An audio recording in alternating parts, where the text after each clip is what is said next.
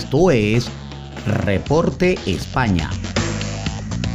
Por Noticias Digital 58, periodismo web de verdad. Muy buenas noches amigos, este es el resumen de Noticias Digital 58 transmitiendo desde la ciudad de Madrid, España. Les saluda Gabriel Higuera, CNP 20576. Comenzamos con eh, las informaciones del día de hoy.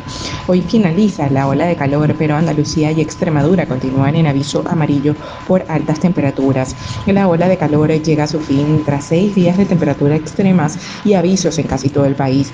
Hoy finaliza este episodio, aunque algunos puntos de Andalucía y Extremadura seguirán este martes en alerta amarilla por altas temperaturas. Según informa la Agencia Estatal de Meteorología, este lunes están en alerta naranja en riesgo importante por altas temperaturas 10 provincias, Cádiz, Almería, Málaga, Córdoba, Sevilla, Granada, Huelva, eh, Jaén, Albacete y Cuenca podrán eh, registrar hasta 43 grados. Además, de Ciudad Real, Toledo, Madrid, eh, Leida, Tarragona, Murcia y Ávila, Salamanca, Baja 2, eh, Badajoz y Cáceres están en alerta amarilla por temperaturas de hasta 38 grados. Esta situación eh, revertirá a partir del día de mañana cuando, según la EMET, solo estarán en alerta Córdoba y Badajoz por eh, temperaturas máximas de hasta 38 grados, mientras que en Menorca y Girona podrán registrarse fenómenos costeros con fuerte oleaje. Para este miércoles 18 de agosto la agencia no ha previsto avisos en ningún punto del país.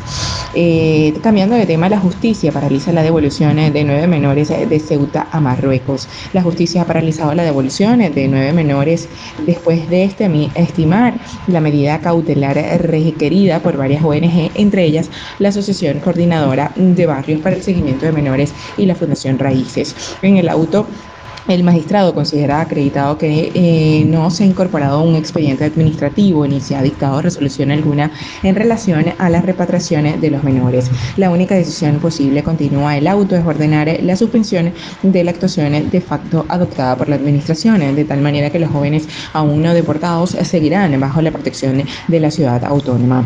Las ONG habían requerido la cautelar para 12 menores, pero tres ya habían sido devueltos. El texto recuerda que la ley española solo permite de la repatriación de menores que se encuentren en situación ilegal eh, sin el expediente administrativo cuando se trate de extranjeros que ya hubieran sido expulsados y contravengan la prohibición de entrada en España y aquellos que pretendan entrar ilegalmente en el país. Ya para finalizar, eh, la vacunación After Hours sin cita triunfa en Madrid. Más de 6.600 personas se han vacunado este fin de semana. La vacunación nocturna sin cita previa en Madrid ha gozado de buena acogida en sus dos primeras jornadas de funcionamiento desde el viernes cuando se puso en marcha el dispositivo positivo hasta la pasada noche. Más de 6.600 madrileños han pasado por el Hospital Enfermera Isabel Sendal y por el Wisin Center para recibir su primera dosis de la vacuna contra la COVID-19.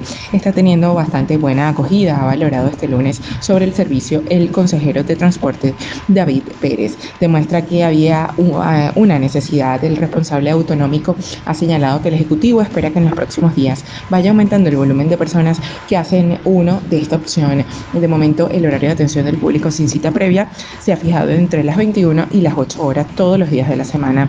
Esta medida se adoptó el viernes ante la llegada de 251.550 dosis de Pfizer adicionales y se mantendrán por un tiempo de momento indeterminado para acelerar la campaña de vacunación. Esto es todo por el día de hoy. Recordemos que somos Noticias Digital 58, siempre llevándoles la mejor información para todos ustedes. Recuerda que el COVID no es un juego, utiliza la mascarilla, lávate las manos con frecuencia y mantén una distancia segura. Desde Madrid, España, se despide Gabriel Higuera. Feliz noche.